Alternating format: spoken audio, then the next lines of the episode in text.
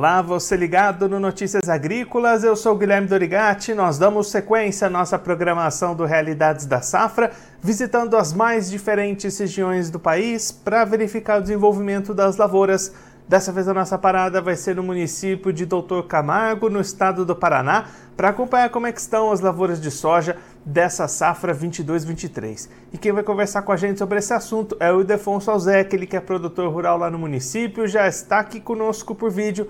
Então seja muito bem-vindo, Ildefonso, é sempre um prazer tê-lo aqui no Notícias Agrícolas. Ô Guilherme, boa tarde, boa tarde a todos. Sempre um prazer é nosso estar aqui participando. Defonso, da última vez que você participou aqui com a gente no Notícias Agrícolas foi lá nos últimos dias de dezembro de 2022 e você mostrava lavouras de soja aí na região bem desenvolvidas, com expectativas boas para produtividade. Mas agora a situação mudou bastante, né? O que, que aconteceu do final do ano passado para cá, Defonso? Então, Guilherme, a situação vinha, foi bom, plantio foi bom, uma janela boa, não, não, alguns que atrasou um pouquinho, mas foi pouca coisa, 90% aí dentro do, do, esperado, da expectativa. Desenvolveu bem, veio bem até agora na hora de maturação. Chegou agora o ponto que precisa de, de cessar a chuva para a colheita. Alguns dessecaram, já algum pingado recolheu, muitos dessecou e não colheu, outros não conseguiu dessecar, a soja está parada, né? Ela inverdeja, em vez de cair a folha e madurar, ela inverdeja de novo. Então fica uma situação bem complicada. Tá bonito, veio bem, mas está complicando a colheita e já começa a dar prejuízo, porque ela já começa a se ficar encharcada e umidade demais já sabe como é que é, né? Vai, vai complicando. E aí o Defonso olhando aí as previsões, os mapas climáticos, deve ter uma melhoria nessa situação para a colheita poder avançar por aí nos próximos dias? Essa semana e meio, até meia da próxima, que é o que a gente consegue ver nas previsões, não tem assim uma expectativa boa, não. Ela sempre tem pancadas de chuva, uma porcentagem grande.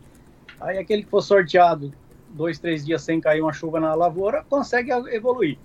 Aquele que foi sorteado com chuva, dá uma pancadinha hoje, amanhã ou de noite, já não trabalha também, não planta também, né? Já vai atrasando o plantio.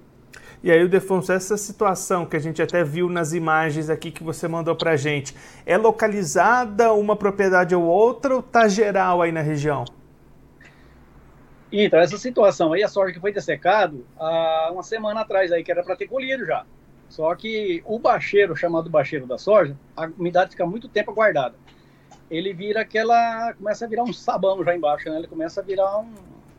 Desmanchar. A umidade é demais. É, não é muitas lavouras assim. Mas os primeiro plantado está nessa situação, já começa a complicar onde está dessecado e não foi colhido ainda. E aí, Defonso, você comentou também nessa dificuldade do plantio, pensando na segunda safra, também já tem dificuldade começando a aparecer, né? Ah, isso aí com certeza, né? Apesar de, dos pesares, né, que veio uma safra ruim aí para trás, essa que parecia ser boa, começa a complicar o plantio do milho, além de estar tá um absurdo, né? o preço da semente, agora atrasa plantio, fecha as janelas, começa a complicar, fica atrasado. Aí você vai investir bastante. Se não investir, não tem um produto que está controlando as pragas. Você passa três, quatro, cinco vezes, além de pagar uma semente com tratamento caro, não está resolvendo nada. Você tem que ficar aplicando veneno e aí complica para o agricultor, né?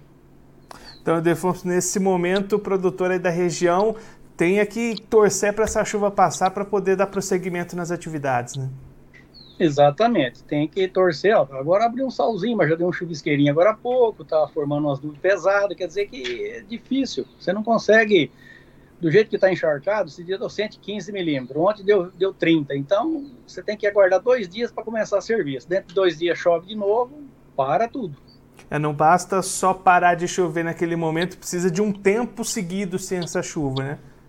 Exatamente. Precisa tirar aquela água de cima e enxugar pelo menos a camada superficial, porque a máquina aperta o chão, vira lama, empurra, né? A, a plataforma também começa a empurrar, o pneu, cata barro, e aí vira aquela anarquia, né? Não colhe. E a umidade embaixo, o bacheiro do soja ali, 20, 30 centímetros, ele permanece em 30 de umidade, ele não seca.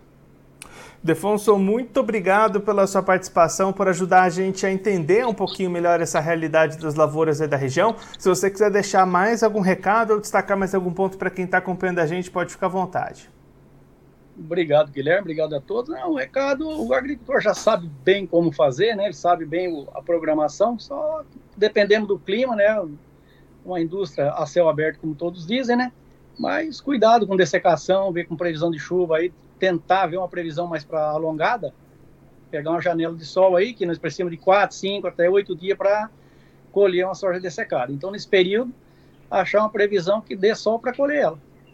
Defonso, mais uma vez, muito obrigado. A gente deixa aqui o convite para você voltar mais vezes, a gente seguir acompanhando o desenvolvimento das lavouras por aí. A gente espera que da próxima vez com uma situação melhor para o produtor da região. Um abraço, até a próxima.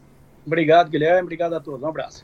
Esse, o Wildefonso Zé, aquele que é produtor rural lá no município de Doutor Camargo, no estado do Paraná, conversou com a gente para mostrar como é que está a situação das lavouras de soja dessa safra 22-23. Situação complicada para o produtor lá da região por mais uma temporada consecutiva. O Defonso até destacando aqui para gente que o período de plantio foi muito bem realizado lá na região, as lavouras vinham se desenvolvendo bem, passando por bons estágios de desenvolvimento, mas neste momento, na hora dessas áreas entrarem na sua fase de maturação, onde precisariam ser dessecadas para iniciar a colheita, muita chuva, isso prejudica os trabalhos, paralisa as atividades de colheita, de dessecação, e aí até aquelas lavouras que já tinham sido dessecadas para iniciar a colheita também paradas, isso já começa a trazer prejuízos, já começa a apresentar grãos muito encharcados, principalmente aqueles das áreas de baixeira, a parte baixa das plantas, com muita umidade, se desfazendo os grãos, a gente viu nas imagens que o Defonso enviou para a gente. Então, uma situação que já preocupa bastante o produtor, que também não consegue, claro, efetuar o seu plantio da segunda safra de milho, que também vai tendo a janela ideal de semeadura encurtada lá na região. Defonso comentando que, olhando para as previsões, essa semana, a próxima semana, não tem perspectiva de melhora nessa situação, já que o produtor precisa de pelo menos dois dias sem chuvas antes de iniciar suas atividades de colheita, para dar tempo de dar uma secada na terra, dar uma ajeitada no terreno para conseguir iniciar suas atividades.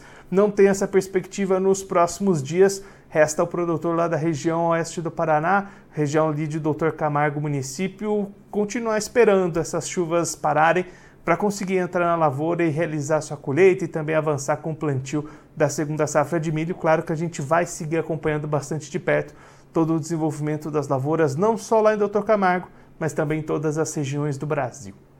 Agora eu vou ficando por aqui, mas você aproveite para se inscrever no canal do Notícias Agrícolas no YouTube. Por lá você pode acompanhar os nossos vídeos, as nossas entrevistas. Também deixe o seu like, mande a sua pergunta, o seu comentário, interaja conosco e com a nossa programação. Você também pode clicar no sininho, assim você ativa as notificações e fica sabendo de todas as novidades do Notícias Agrícolas. Eu vou ficando por aqui, mas a nossa programação volta daqui a pouquinho. Então continue ligado no Notícias Agrícolas.